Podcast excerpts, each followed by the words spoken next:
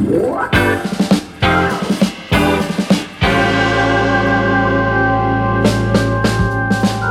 Всем привет! С вами подкаст «180 градусов» и в студии я, Аня Ковалева и... Костя Колосков. Это специальный выпуск подкаста, который мы делаем вместе со Сбер Private Banking и журналом Esquire к 180-летию Сбербанка. Вы слушаете аудиоверсию этого спецпроекта, но для наших слушателей я расскажу, что у него есть и лендинг, где можно увидеть героев и прочитать о них. Ссылку мы оставим в описании. А мы в этом подкасте по-прежнему рассказываем истории людей, которые не побоялись изменить свою жизнь, развернуться на 180 градусов и найти новые смыслы. Сегодня у нас в гостях Ольга Ускова, одна из самых успешных бизнес-вумен страны, основательница и президент группы компаний Cognitive Technologies, с которой у Сбера есть совместное предприятие по разработке систем искусственного интеллекта для транспортных средств – Cognitive Pilot – мы поговорим о роли человека в истории, о ее цикличности, о 90-х, о поиске предназначения, а еще о том, как важно прислушиваться к себе, чтобы не потеряться в информационном шуме и прожить жизнь интересно. Небольшой дисклеймер. Мы записывали Ольгу в офисе компании, которую она возглавляет, поэтому в этом выпуске могут быть определенные сложности со звуком. Но в нашем подкасте самое важное – это смыслы, которые мы пытаемся передать. И кажется, нам это удается – Приятного прослушивания. Привет, ребята. Мы, когда читали вашу биографию, мы подумали, что здорово было бы начать с вопроса, который, может быть, вам не так часто задают, про детство и про ваших родителей. Можете вспомнить, кем вы вот хотели быть в детстве и о чем вы вообще думали тогда? Наверное, здесь все развивается такими слоями. И мое рождение и такое вот раннее детство, оно пришлось на а, закат 60-х. И в этом смысле мои родители уже были такими яркими очень деятелями на 60-х, совершенно киношные такие вот персонажи. Вся эта история с физиками, лириками, с э, диссидентами, с Орловым, с э, Галичем. Вот все это, вот, э, все это происходило в такой одной комнате в коммуналке, которую собиралось какое-то дикое количество людей. И, конечно, вот ощущение вот этой комнаты, в которой ну, много людей, все курят, то есть это прям дым такой стоит, то есть это дымная такая, это самое, это сейчас всем вредно, а там а, наличие двух маленьких детей никак не, все курят, все спорят, все, значит, вот это вот ощущение энергии, и нам с братом очень это все по кайфу, потому что это все время такая приподнятая атмосфера, там все время какая-то тусовка. Никто с нами специально не занимается, но мы все время со взрослыми, мы все время во всем. Поэтому в школу нас отправили в рабочую крестьянскую. Это была 515 школа Советского района города Москвы. Я училась вместе с детьми рабочей, ну, вот ЗИЛа. У нас там в восьмом классе уже было две беременных девочки. Пить и курить мы начали с седьмого класса. Ну, это была общеобразовательная школа там рабочего района. Школа и, жизни. Ну да, и родители это совершенно не вот как-то вот типа, деточка, хочешь, научись, не хочешь, не учись, там как так, ну, у нас дети гениальные, поэтому они всегда и будут гениальны. Поступала я в институт тоже очень смешно, потому что, ну, как бы они оба у меня ВМКшники, подразумевалось, само собой, что школа-школа, а деточка будет учиться на ВМК, и, и там, поскольку дети гениальные, то должна пойти поступить. Я к этому также относилась, поэтому я, собственно говоря, не особенно готовилась и отправилась в поход байдарочный после выпускного. А на выпуске мы попали на безалкогольную кампанию, тогда вот это начиналось. Начали свозить все школы в Кремлевский дворец тех съездов, чтобы все вместе отмечали. Это была такая жуткая, унылая тоска, и я сказала, что пошли все в жопу, значит, мы соберемся у меня на квартире. А тогда мне классный ну, директор школы сказал, что Оль, там, лишим медали потому что у нас алкогольная компания, а вы там на квартире, мы, значит, типа не контролируем. Ну и я сказала, и засуньте эту медаль. И мы действительно собрались у меня на квартире, предупредили весь дом, что будет шумно, и вот 35 человек там бухали на квартире, и у нас был нормальный выпускной, а, вот. А потом уже полубухи поехали в дворец съезда. Вот. Но медаль меня решили, поэтому, в общем, в этом смысле у меня был общий режим поступления. А на байдарку мы поехали, и когда мы приехали, выяснилось, что, оказывается, моим родителям был пофиг, а я, а, оказывается, там документ надо было раньше подавать, и я опоздал с подачей документов. Это все так выяснилось. Папа немножко обалдел, потому что папа как-то, значит, все-таки сосредоточен на этом МК. И вот мы пошли с ним, как сейчас помню, значит, мы пошли с ним в Плесень. Это такой был пивной бар на парке Горького. Он, значит, меня туда повел, значит, выпить пивка и обсудить с дочерью, значит, ее будущее. будущее. Да. Я сказал, пап, там, типа, не переживай, у меня тут есть Серега, мы с ним уже затеялись э, рок-кабаре. У нас вот там... Я этот год точно вот буду заниматься роком. А через год вступлю в твой, значит, ММК. Папа, человек все-таки не глупый, конечно, хипарь, но представил себе год в рок-кабаре. А, взял меня за шкирман и просто запинал меня в миссис, который вот, мы, вот это кафе Плезень было на, на, на, на набережной, а миссис он там на горке стоял, папа просто так повел головой, вот, говорит, пойдешь. И отнесли мои документы на инженерную кибернетику.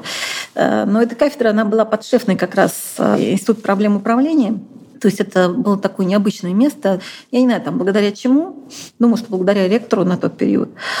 А у МИСИСа, когда я поступала, была так называемая пятая графа. То есть детей с пятой графой, э, с национальностью еврей, а, не принимали в физтех, не принимали в МГУ.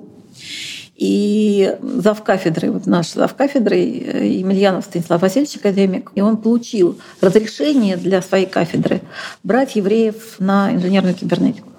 Поэтому у нас была очень сильная группа практически вся э, мононациональная. То есть я там э, не евреев была, но я там еще несколько человек там. Ну, то есть вот все, кто не, по пятой графе не попал на физтех и на Мехмат, и на ВМК, они все значит, оказались вот МК нашей ТЭЦАН. Поэтому, поэтому качество э, команды было очень сильное, довольно забавное с точки зрения там, национального такого вот состава, какого-то вот общего такого и фронта. А, но так было несколько поколений. Это не только наша кафедра. Там, я думаю, что выпусков шесть было таких вот блестящих, вот, наверное. Очень сильное преподавание, потому что оно шло как раз... Э, мы были подшефными в НИИСИ и э, Международных институт проблем управления. И, собственно, оттуда у нас начитывали и лекции, и вели с нами практику, и мы уже со второго курса все работали. Ну, все там, те, кто хотел. А мы работали уже там в проектах с совершенно там невероятными людьми. То есть это такая была очень... Топ сейчас назвали бы тьюторинг такой, но реально. По проектам мы работали, мы зарабатывали. То есть я, у меня со второго курса уже был оклад повыше, чем у младшего научного сотрудника, там, а вместе со стипендией я уже там, получала почти на уровне там, своих родителей. То есть у меня где-то был такая очень высокая зарплата, что, в общем, естественно, способствовало широкому спектру удовлетворению широкого спектра интересов. Но это как раз вот пришлось вот на перестроечный уже, вот это, когда они начали, там, они все поумер... начали мерить один за другим, и когда началась, когда я закончила институт, уже страна уже так кончилась. Собственно говоря, когда я оказалась в аспирантуре, то мой научный руководитель уже вовсю торговал чешской бижутерии, и у него было два ресторана. И я бы, наверное, так бы вышла бы в какую-нибудь сторону какого-нибудь ресторана, наверное, или еще какого-то бизнеса, потому что параллельно как раз там Миш Фридман с э, Ханом э, занялись уже приватационными чеками, скупали там, сделали компанию по скупке чеков в метро. И все там у нас такой миссис был развеселый такой, развеселым таким местом, там много э, необычных людей начинали свою необычную жизнь. Вот. Но э, поскольку в диссертации, ну, не знаю, как сейчас, но тогда были требования, ты должен был набрать определенное количество публикаций. А выступление на конференциях научных, э, вот оно, оно там тоже считалось научной публикацией. А вот это вот писать в, эти, в научные статьи, в научный журнал, это был дикий геморрой. Там, это надо было там подать в классификаторы. А вот на конференцию просто съездил в приятное место, и все, у тебя там с приятными людьми, да, с приятными выступил. людьми выступил. Поэтому я значит, старалась набить все это дело значит, максимально конференции, потому что мудохаться с этим редакционным советом мне уже совсем там было неинтересно. И я отправилась на конференцию по искусственному интеллекту, как раз у меня там была эта тематика, и познакомилась там с бандой Поспелова. Это как бы была параллельная команда той команде, которую мы, моего отца там, значит, вот, собственно, и, ну, немножко другой мир – а, И у них там была своя, была своя звезда, как раз по искусственному интеллекту, Саша Блешун, это был молодой доктор наук, наверное, один из самых молодых там. Он как раз был основоположником там вот этой всей э, а, серьезной уже тематики по искусственному интеллекту. Ну, Саша, конечно, оценил мои высокие научные достижения и мозги на тот момент, начал опекать и пригласил э, на очень заметную должность команду. Я, конечно, поняла, что Саша, конечно, важны мои научные изыскания. Вот. Ну, Сашка, конечно, влюбился там по самые уши, но он человек был порядочный. Вот. Для меня он был глубоким стариком, ему было 40 уже. Вот. И, и наверное, благодаря вот этой вот его такой рыцарской там, рыцарского такого отношения, он в меня вложил все, что мог. То есть, ну, ну что еще может подарить там 40-летний мужик, там 22-летние обалдуйки, значит, который, там, перед которой так, в общем, очень большой выбор, который, в общем, э, который уже замужем к тому же. Важная деталь. Ну, не важная. Не очень важная Не очень важная деталь. Вот. А, и, конечно, Сашка в этом смысле, ну, целый мир он мне открыл, потому что он так очень аккуратно, очень нежно показывал мне. И вот реальная школа, конечно, была от Саши. И он, конечно, был ученым мировой величины. Они сделали тогда первый СП «Интеграл». Это было первое совместное предприятие, э, там еще советское или российское, не помню, а американское, но оно было там просто на уровне, это было единственное предприятие, период, который, где было паритетно, где уровень с русской стороны и с той стороны был ну, одинаково оценен. Один, то есть это не было как бы обслуживание господ, это было абсолютно там партнерская история. И дальше происходит совершенно такая жуткая трагедия. Сашка, как раз мы там через несколько лет, через два года, три, не помню, а, уже собираемся там ехать на очередную конференцию, и, а я что-то там, у меня еще куча всяких важных дел, в том числе рук кабаре, значит, и я что-то начинаю коплить, говорю, Саша, говорю, а я не хочу. Он говорит, Толя, ну, блин, там, собрал, там, там будет такое-то, такая-то звезда, такая-то, там, тебе выступление сделали, а ты там... Я говорю, да, Саня, ну, что-то. Он говорит, давай, паспорт, не, не выпендривайся, я поехала за билет. Ну, я дала ему паспорт, и через три часа мне звонят, э, звонит лейтенант дорожной службы, как сейчас помню, говорит, Усков Олег Анатольевич, говорит, да. Он говорит, вот мы, значит, э, в кармане трупа нашли ваш паспорт, лобовое столкновение, а вынесла встречную машину на... Ну, он ехал, э, вынесла на него, моментальная смерть, у него в кармане нашли его паспорт, и мой паспорт больше ничего не нашли. По моему паспорту а, собственно говоря, дальше мы ездили на познание.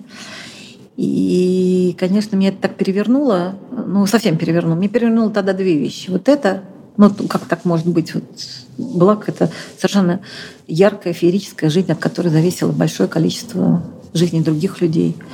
И вдруг вот, ну как, и вдруг нет. Второй момент, конечно, меня совершенно поразило поведение команды, которую он кормил, в общем-то, ну там, э, он же там был и кормилец, и организатор, и все такое. И она как бы вот очень ярко разделилась на две части. Тоже для меня был первый такой, знаешь, уже такой социальный опыт, э, вот тоже сильно очень по мне ударивший. Дело в том, что, ну, там же, как, как всегда, такие команды собираются. Есть э, как бы организационный центр, вот тот, который кормит, организует и так далее. А есть учитель. И учителем там был Дима Поспелов. И он там, это был такой учитель в духе там Ландау, там э, Королева, знаешь, там, то есть... Такое светило науки. Светило, которого, которого он ему там моральные какие-то эти самые пропихивал, еще чего-то, они там все на даче собирались. И все это вот, это очень пестовалось, вот это вот, вот это все любовь, моральная, там все там, я ваш папа, там и так далее. И вот э, Сашка, значит, которая, собственно говоря, кормил все это, и вот он гибнет, а конференция на Чигете в приятном месте, там, она на следующий день, мы же там, он за билетом ехал. Дима улетает на конференцию, а, потому что он не может во имя памяти Саши, не может, он, он, его не было на похоронах, он не может э, это самое, а, вот надо продолжать его дело, поэтому он полетел на конференцию, там ел шашлыки, выступал, всплакнул на сессии. Для меня это было настолько, знаешь, вот блядски очевидно, вот это такое было. И я вот так это вот вместе... Я после этого совершенно, я не могла уже с этой командой общаться. Ну, часть ребят осталась, хранить там все. Вот. И, наверное, это был такой вот момент, который, ну, очень много... Я стала взрослая. Вот. При том, что Сашка не был членом семьи, а, ну, просто был человек, который там, с которым я дружил, который меня любил и который меня там как бы заботился обо мне. Опекал, наверное. Да, ну, у меня таких людей вот на тот момент было некоторое количество. Это был 91 год. Я как раз тогда ушла от Поспелого, ушла от всех. Просто вот с того дня перестала с ними общаться, и я пришла как раз к Карлазарову, как аспирантка еще а, в, в НИСИ. Значит, ну, к отцу пришла, там, значит, сказала, ну, типа, Сокалы, мне тут надо пересидеть, посмотреть, что как. Значит, такая у меня история. Я когда понимаю, там, и он меня там поставил э, программистом э, интерфейс рисовать. Ну, что-то так, ну, куда еще девочку поставишь там? Э, мой диссер там не имел никакого отношения к тому, чем занималась лаборатория тогда у Арлазарова.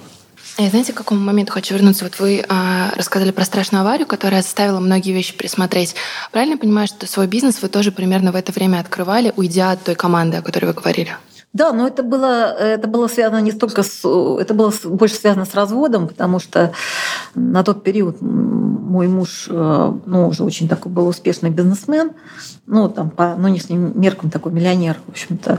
Но он, э, ну, как это первые бизнесы, он, э, мы все были математиками, а потом Сашка, значит, опять-таки, чтобы семью кормить, там ушел в финансовые системы, и в рамках всех вот этих перипетий перестроечных в какой-то момент стал у него несколько заводов стало там по обработке, обработке фурнитур.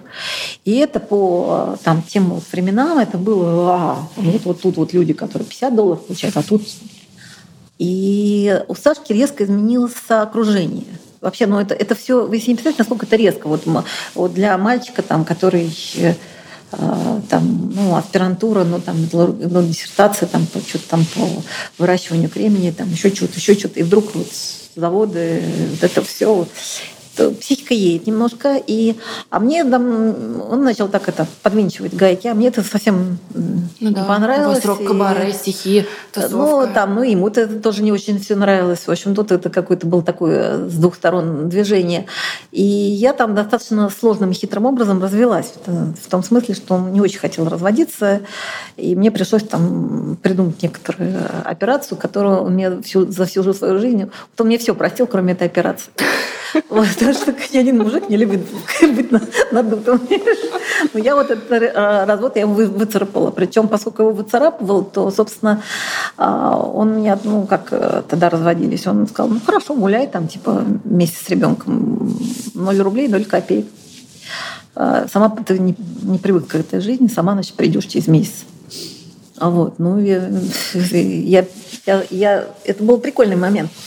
А, опять-таки, вот, знаешь, э, совершенно вот искренне. Ну вот вчера там ты был сливками, а, значит, там у тебя там был первый в России там Мерседес, еще что-то. А, значит, сегодня ты просыпаешься, у тебя нет денег, значит, у тебя ребенок, мать, значит, надо как-то все это дело организовывать.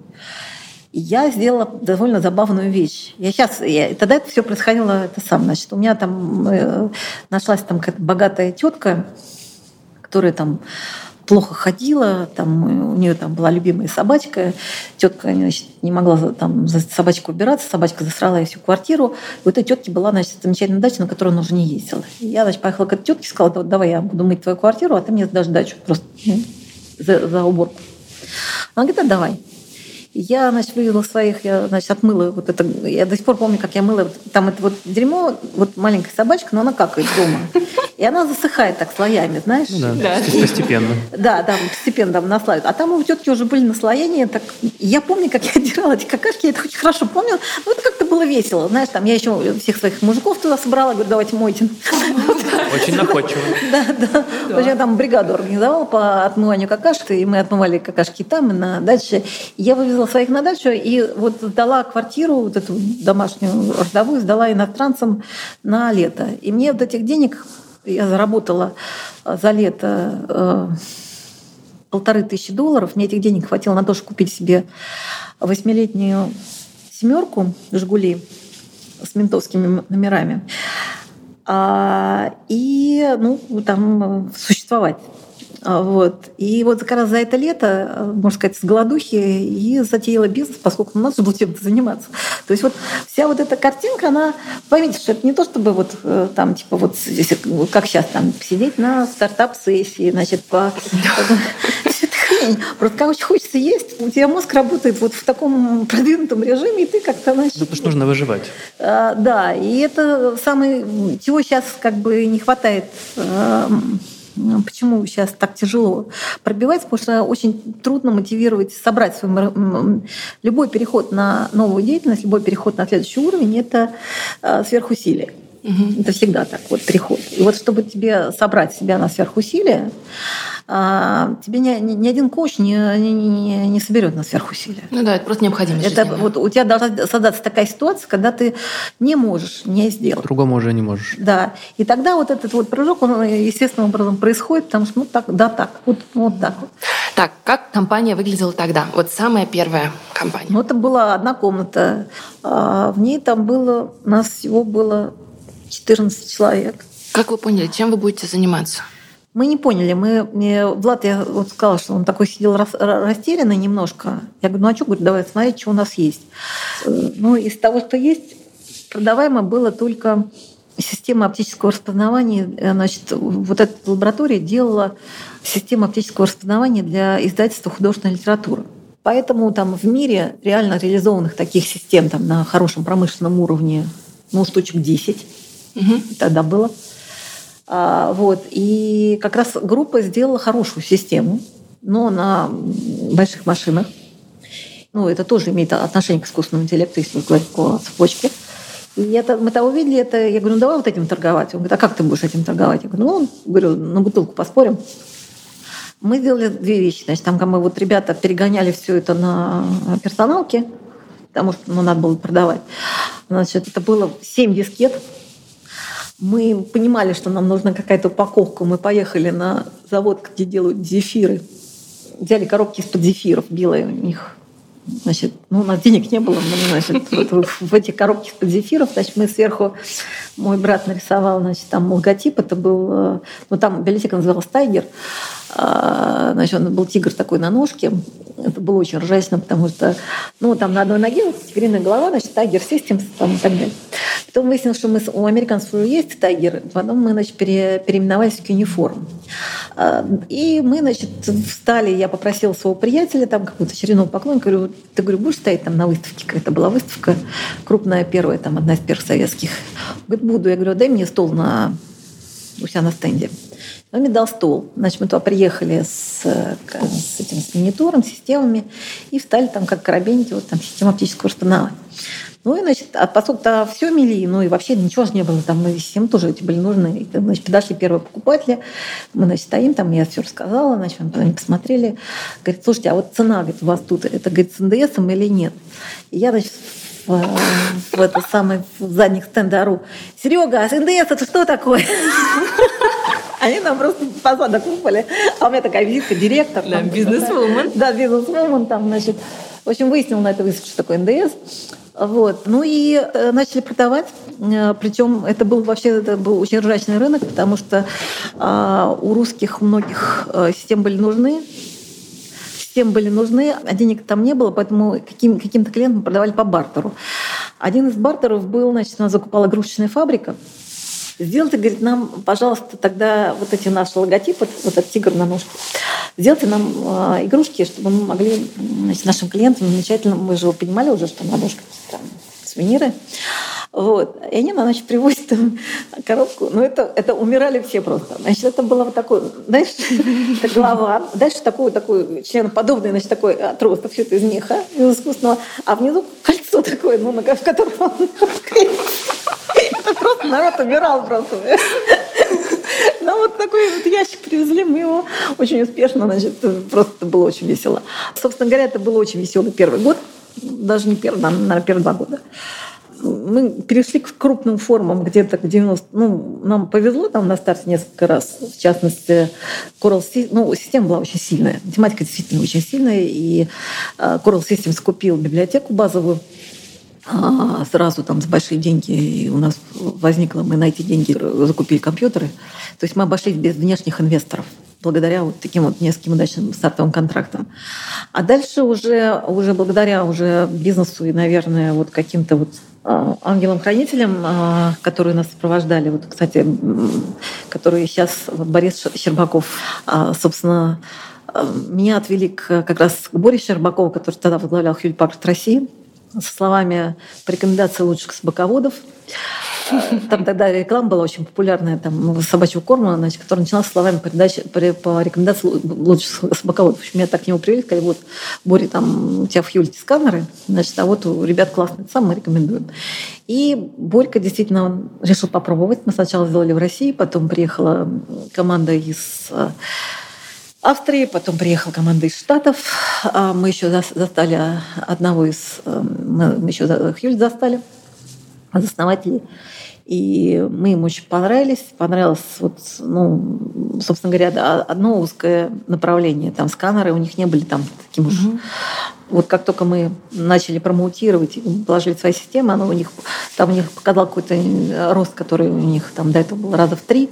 И они там нас приехали изучать как маркетинговый феномен – и ну, это была действительно вот такая опека вот этой вот команды пожилой стороны американцев. Э, прям были классные ребята. Я помню, вот Вернер Прёс, это австриец, как раз вот продукт, который очень много для нас, конечно, сделал. Ну, и в смысле школы, и в смысле, э, ну, представьте себе вот системы, вот эти русские системы в каждом сканере а, на заводе пакуются. Мы, мы, мы проходили все с самого нуля, что такое ГОСТы международные, что такое аемный контракт, когда это самые какие требования, юридическая часть. То есть, конечно, это было ну, какая-то великая школа, и ну, она вот это была такая человеческая школа, потому что никто не, не был обязан с нами возиться. И, на, и в смысле конкуренции там стояли американские компании, OmniPage, Recognito.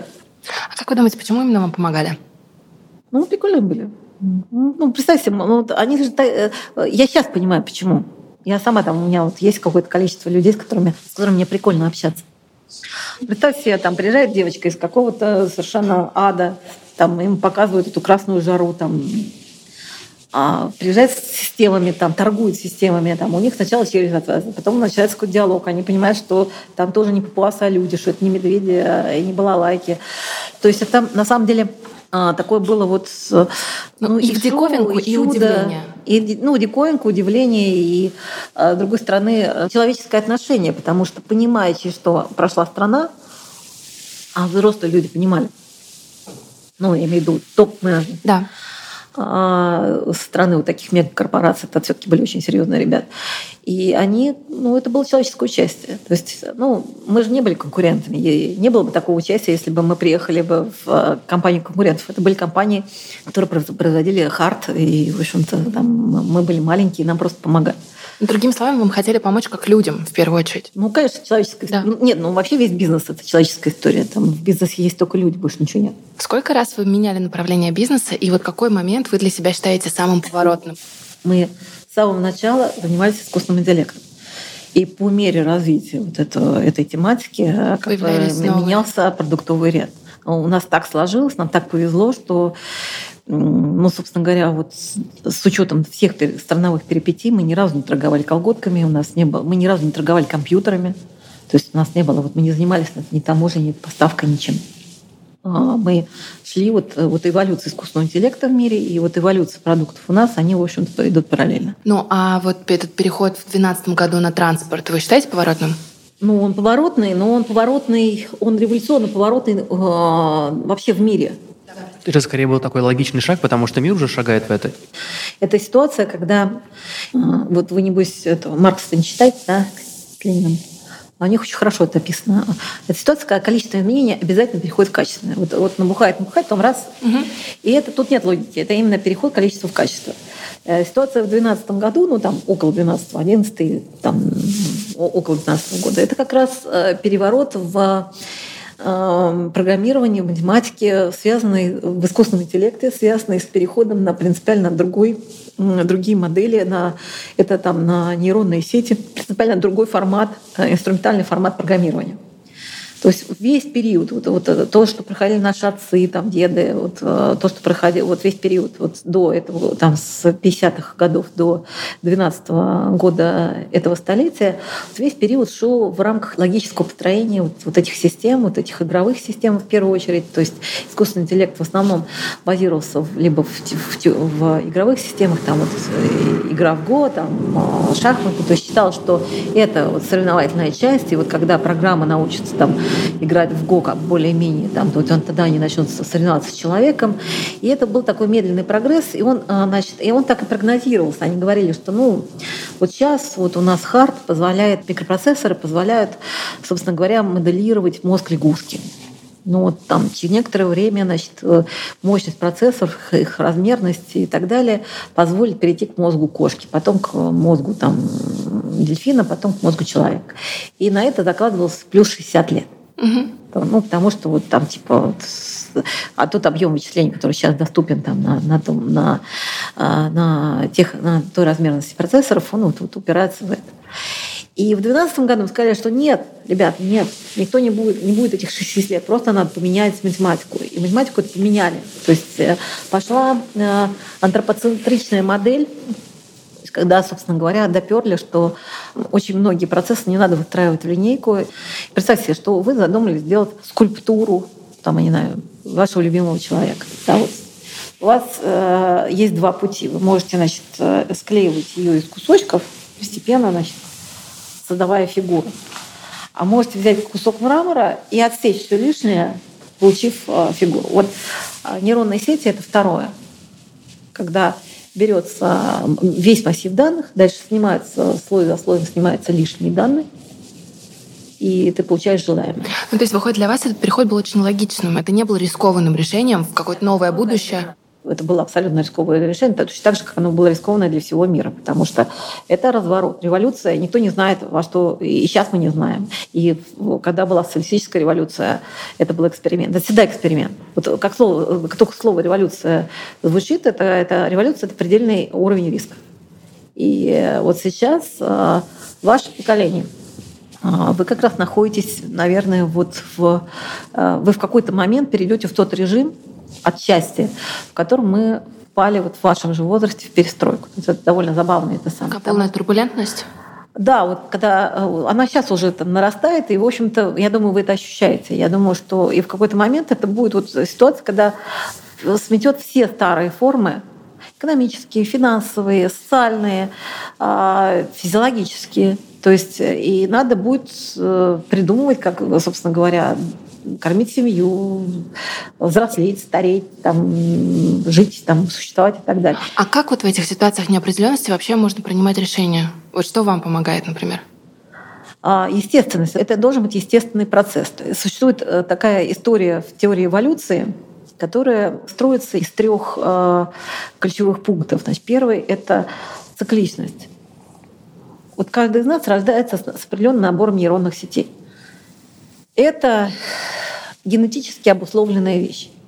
Это, то, э, это тот формат, э, запас, э, объем, мощность энергии и инструмент, которым вы владеете, благодаря всему тому циклу вот ваших предков, благодаря которому вы появились на свет. Угу. Вот вся генетика там. То, от, что заложено. От, от, да, от рыбы, которая вылезла из воды до вот, текущего состояния. Значит, это вот весь этот набор это, это некоторая базовая э, основа для формирования нейронной сети. То есть у вас внутри это инструмент. Дальше, значит, этот инструмент, когда он формируется там веками, там из поколения в поколение, человек же очень мало, очень маленькое количество времени живет. На самом деле, ну, что такое 80 лет? Там, если брать его средний, э, средний там, библейский возраст, там, в Библии записано вот это 80 лет. Ну да. Вот, э, в контексте вечности ничто. Да, но это, это, это очень мало. То есть ты как бы только, ты только начинаешь э, там что-то соображать, и раз тебя уже и нет. А как вот с точки зрения вот такого вида, как, как собственно говоря, осуществлять эволюционный процесс, как передавать знания? Значит, цикличностью. То есть э, вот любое повторение, оно как бы записывает тебе в твою вот эту нейронную карту, оно тебе записывает новый навык. Поэтому все процессы, которые происходят, они цикличны. То есть оно с некоторым видоизменением повторяет то, что уже было. Потом опять с еще большим изменением повторяет то, что было. Мы все время проходим эти петли. А, те, кто научился на предыдущих петлях, им проще. Им проще. Они быстрее движутся. Да, они вспоминают да. это те, кто, состояние. Абсолютно, да. Значит, те, кто, у которых родители плохо не очень усваивали да, плохо уроки. усваивали уроки, значит, э, те, те начинают с нуля, и, и у них, конечно, более низкие старты. То есть э, и преодолеть им тяжелее. То есть это вот как бы первое, это первый закон, это, это вот эволюционный, вот этот, вот этот цикличность там, да. Угу. А вторая история – это целеопределенность. То есть это уже такая проверенная штука. Дело в том, что если женщина перестает заниматься любовью, у нее, у нее через некоторое время начинается ранний климакс. То же самое и у мужиков. То есть э, в человеке заложено очень много инструментов. И у каждого, конечно, свои там какие-то генетические и так далее, и так далее. Но а, практика и направленность а, очень важны, потому что организм человеческий устроен по принципу экономии энергии. И если он э, ну, с возрастом, ему все тяжелее собирать энергию, потому что ну, там есть биологический процесс по обеспечению энергии. Тогда он отрубает те, э, те процессы, которые занимают да, больше всего которые, энергии. Не, не, не больше всего, а которые, наоборот, которые не востребованы с точки зрения своей внутренней системы управления. Если ты для себя решил, что ты уже не хочешь работать, да, то ты очень быстро умираешь на пенсии, потому что вот весь тот набор Э, навыков, которые ты собрал там и подготовил, он тебе уже не нужен. Организм это отрубает. А то, что остается у тебя, ну, оно там как бы... Угу. То же самое с сексом, то же самое с поэтому... Ну, с когнитивными способностями. Да, значит, поэтому здесь ключевым моментом является целеопределенность, потому что это как бы задача, которую ты себе ставишь, э, своему организму ставишь там на предмет, э, ты сам себя выращиваешь, ты сам себя убиваешь. Это, вот у нас очень мало кто понимает, что, собственно говоря, он сам, сам собой управляет. Это вот очень важный момент. И а, в первую очередь он выражается в том, что человек должен ставить цель. То есть и вот, ну, не просто ставить там, потому что там тебе преподаватель сказал. Вот то, что называется верой в массах, да, вера – это как раз и есть цель. Потому что цель, она же не может быть, э, вот, ну, то есть может быть 7 минут, но мы сейчас говорим про стратегическую. Стратегическая цель, не может, вы не можете быть уверены в том, что Бог есть, или в том, что это случится, там, или в том, что там, все люди в какой-то момент станут справедливыми, или там еще что-то. Но вы должны, если вы верите во что-то, то вы движетесь в определенном направлении, определенным образом прокачиваете свои нейронки, свои. Поэтому второй слой – это вот это вот э, целеопределенность. Третий слой – это уже инструменты, собственно говоря, цикличность, э, целеопределенность и развитие инструментального базиса. А инструментальный базис это, – это уже история того, того поколения, того слоя, собственно говоря, то, что вам доступно. И здесь с инструментальной историей, вот сейчас вот то, что связано с трансгуманизмом, то, что сейчас связано с робототехникой, вот то, чем мы занимаемся, оно как бы базируется на, наверное, на трех китах. Значит, первое, человеков очень много. То есть э, хочу, кстати, сказать, что довольно забавная вещь с возрастом обнаружил, что э, когда человек врет, вот искажение информации дают э, резкое снижение уровня энергии. Довольно забавная история.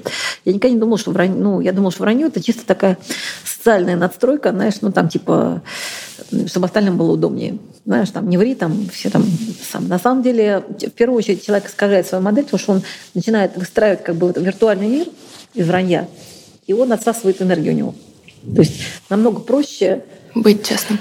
Да, э, просто ты находишься в одном пространстве. Чем больше ты врешь, тем больше ты пространств этих насаживаешь, у тебя уже просто не хватает времени, ну, энергии внутренней на обслуживание этих пространств. Довольно забавная история. Будет э, так называемый э, уровень резидентности видов. Это э, вот в каждом виде существует допустимое количество контактов, которые особь этого вида выдерживает для оптимального существования.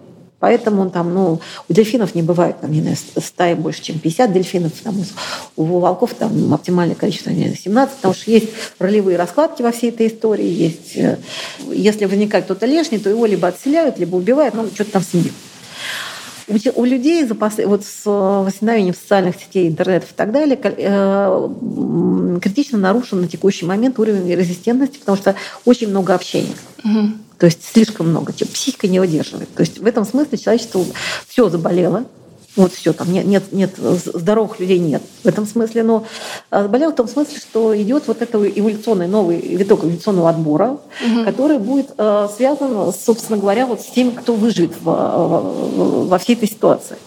И здесь мы без помощников не, у нас не получится.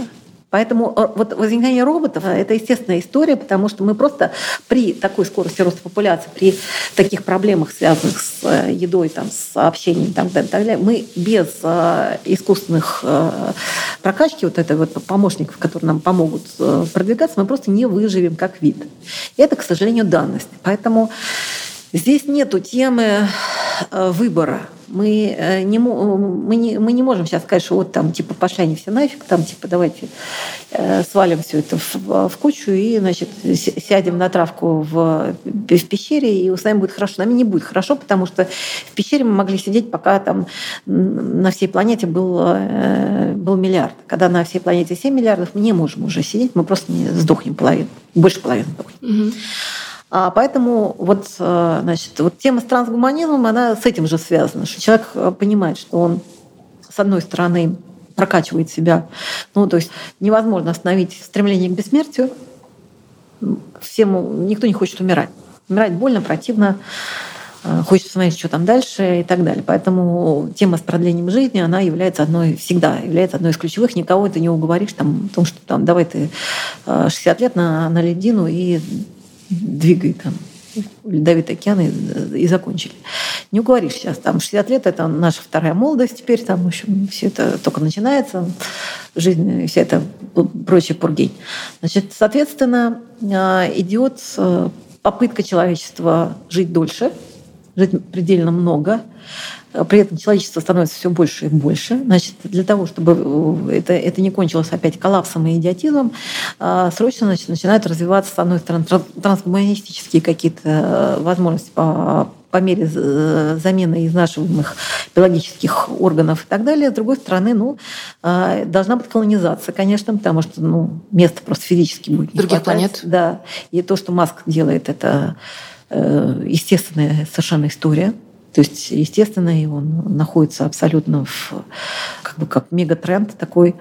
Там вариантов всего два. Либо колонизация, либо а, ну, такая, знаешь, очень серьезная сегрегация с разделением на нужных и ненужных, и очень серьезная Э, ну, и перевод биологических организмов в виртуальные миры. То есть либо переезд на физический переезд на другие планеты, mm-hmm. либо уход значительной части населения планеты в виртуальный мир и минимизация их физического присутствия и потребления. То есть метавселенная.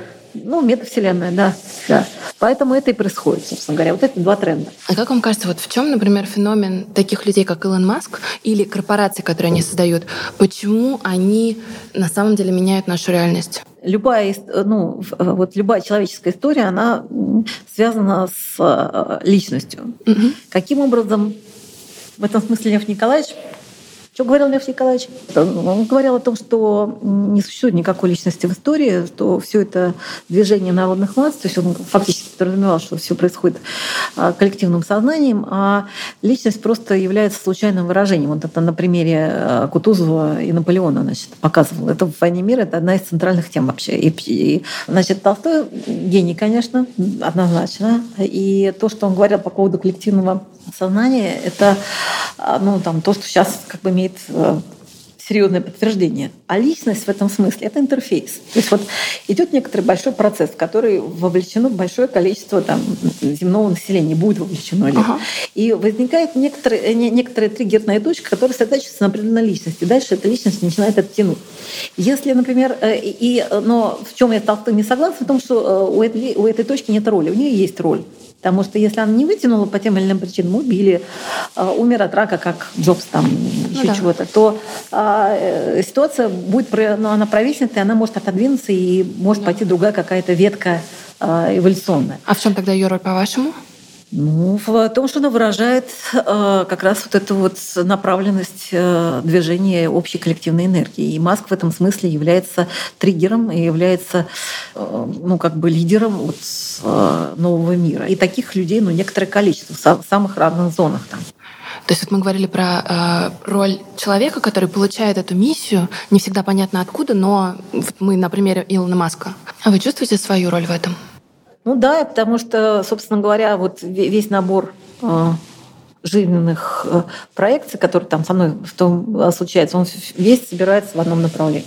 У каждого человека есть какое-то предназначение, его ролевая раскладка. Он может ему следовать, может не следовать. Внутри этого есть свобода воли. Угу. Ты можешь соскочить. А насколько ты комфортно будешь себя чувствовать, соскочив за, за задание? Это очень большой вопрос, потому что то, что я наблюдала, когда, вот, э, как правило, кончается либо самоубийством, либо очень сильным ну, таким ощущением несчастья. А вот эта история про предназначение, она в моменте ощущается или это как у Джобса Connecting the Dots? Она, не все время вообще ощущается. Она ощущается в, в реперных точках. Вот для вас какие реперные точки, например, были? Я же нормальная женщина, там у меня там есть какие-то свои женские желания, дела и так далее. И там в 2012 году, мне же уже было не 20 лет, у меня там а, была куча каких-то таких внешних интересов. И было достаточно много свободных денег. Там я занималась, я начала заниматься какой-то живописью, благотворительностью, историей того всего. Там, в общем, я уже думала, что я вполне имею право там немножко позаниматься какими-то собой. Боков... Да, свободными там, боковыми делами. А, ну, там я не оставляла основной, как бы, как человек профессиональный уже я там не тратила много времени на управление. Там мне достаточно было там порядка 30% времени уходило на управление, то есть э, э, той системы, которая на тот момент функционировала. И приходят два красавца вот с этой вот это самое, начинают мне рассказ про беспилотный автомобиль. 12 год. Я как гага, там смешно. Они продолжают рассказ про бесплотный автомобиль. Один из них мой муж, поэтому я совсем выгнать не могу. Ну, хоть дослушать надо. Ну да, там через... Ну, я потом понимаю, что они серьезно. Значит, я говорю, ну хорошо, давайте инвест-меморандум. Рассчитывая на то, что они сейчас уйдут рисовать инвест-меморандум, и все, как обычно, рассосется на, на инвест-меморандумах. Очень много э, гениальных идей рассасывается. Значит, они говорят, пойдем, говорит, сейчас мы тебе покажем инвест-меморандум. Значит, вытаскивают меня в коридор, а там вот эта машинка э, играет э, в футбол. И, ну, видит мячик, ей есть его пинать. Повидала, я говорю, что? Говорит, сама, говорит, все. Она говорит, вот инвест Новорана. Ну и началось. То есть я поняла, что ну, это, это была одна из реперных точек. То есть когда там жизнь изменилась, там вторая реперная точка, это был, наверное, 18 год, а когда до этого все наши проекты все-таки там при всех таких ну, там были вот блестящие какие-то вещи типа Хьюльта и так далее. Но это была локальная история. Мы не стали глобальной компанией. А mm хотелось? Ну да, что, как бы, какой смысл служить, если ты не хочешь быть маршалом? Там вопрос, что там что, с, майорскими погодами ходить. Вот. Э, но, но это уже там были обороты достаточные, там, там были уже там под сотни миллионов долларов, и там как бы уже там так спокойно все это вздиралось, там, ну так, знаешь, уже пенсионерский. Что вот, да, ну нормально, ну в России там, вот, там у меня тоже в России, им хорошо, что. А, как бы в 2018 году мы вышли в продуктовую историю, и мы поехали, тогда сделали первое турне по Европе, просто показать, что... Ну, и мы за это турне писали сразу пять контрактов, и мы поняли, что у нас на руках что-то Потому что ну, сроки подписания были там месяц, два. Это, это вообще невероятно. То есть обычно год-два где-то. Ну, а тут все начало складываться. А, а тут они начали, да, прямо вот хватать. Мы поняли, что у нас нечто эксклюзивное, потом мы то, что мы показали на выставке в Лас-Вегасе, там нам начали давать призы всякие, там первые места, при том, что мы были в, а, и находимся в предельно неблагоприятной конъюнктуре там с Россией никто работать не хочет, там, ну, мы там типа страна-изгой там, и так далее. И вот на, на фоне вот этой неблагоприятной конъюнктуры сейчас вот идут, идет международка, это значит, это, это джекпот. И вот когда вот это вот ощущение, вот когда я поняла, что, блин, да, вот, вот, вот оно, такой момент бывает, наверное, раз в сто лет.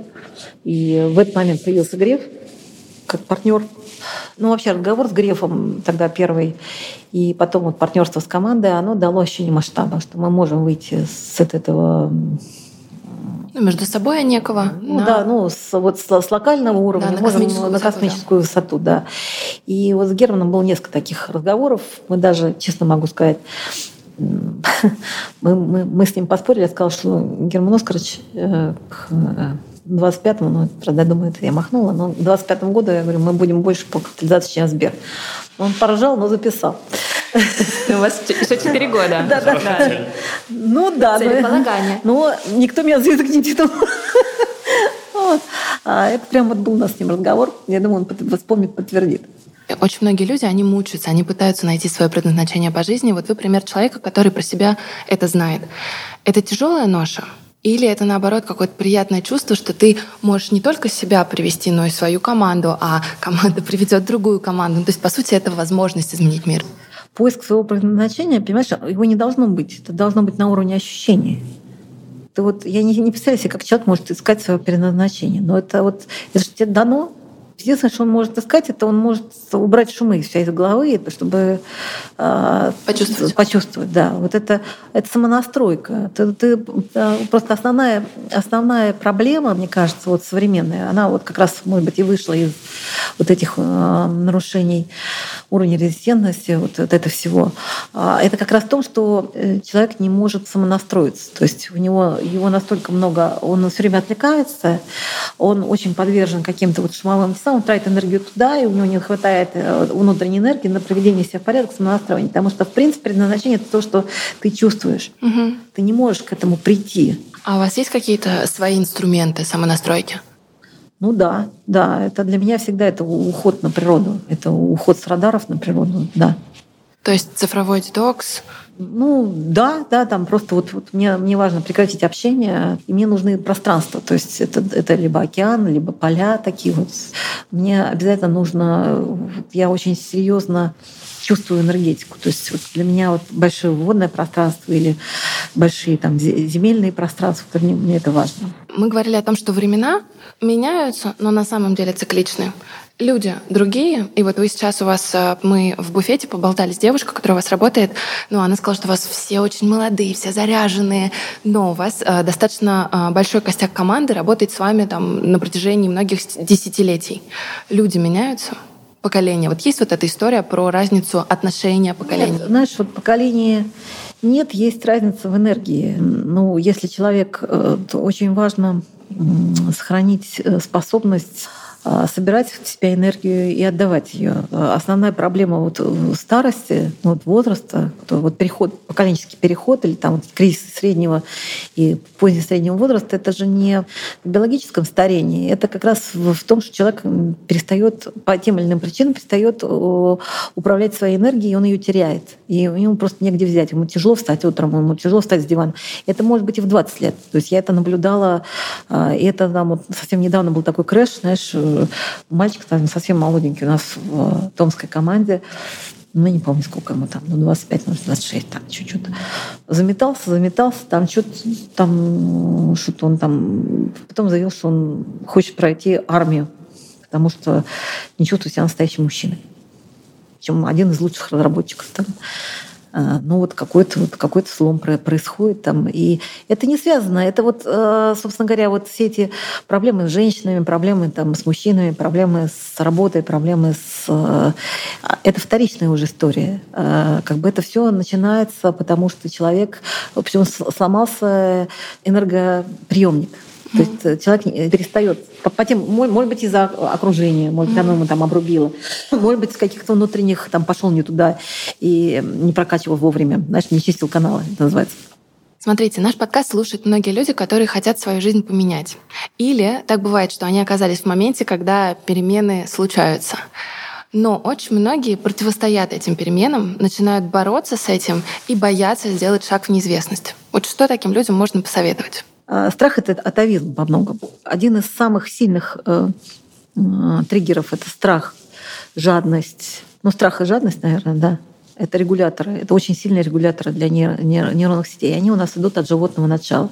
Потому что страх это, ну, как бы, это формат выживания в, в условиях неопределенности. Когда ты всего боишься, то ты, если будешь не шевелиться, замрешь, то, собственно говоря, есть э, вероятность, что тебя не сожрут, вынырнув из угла.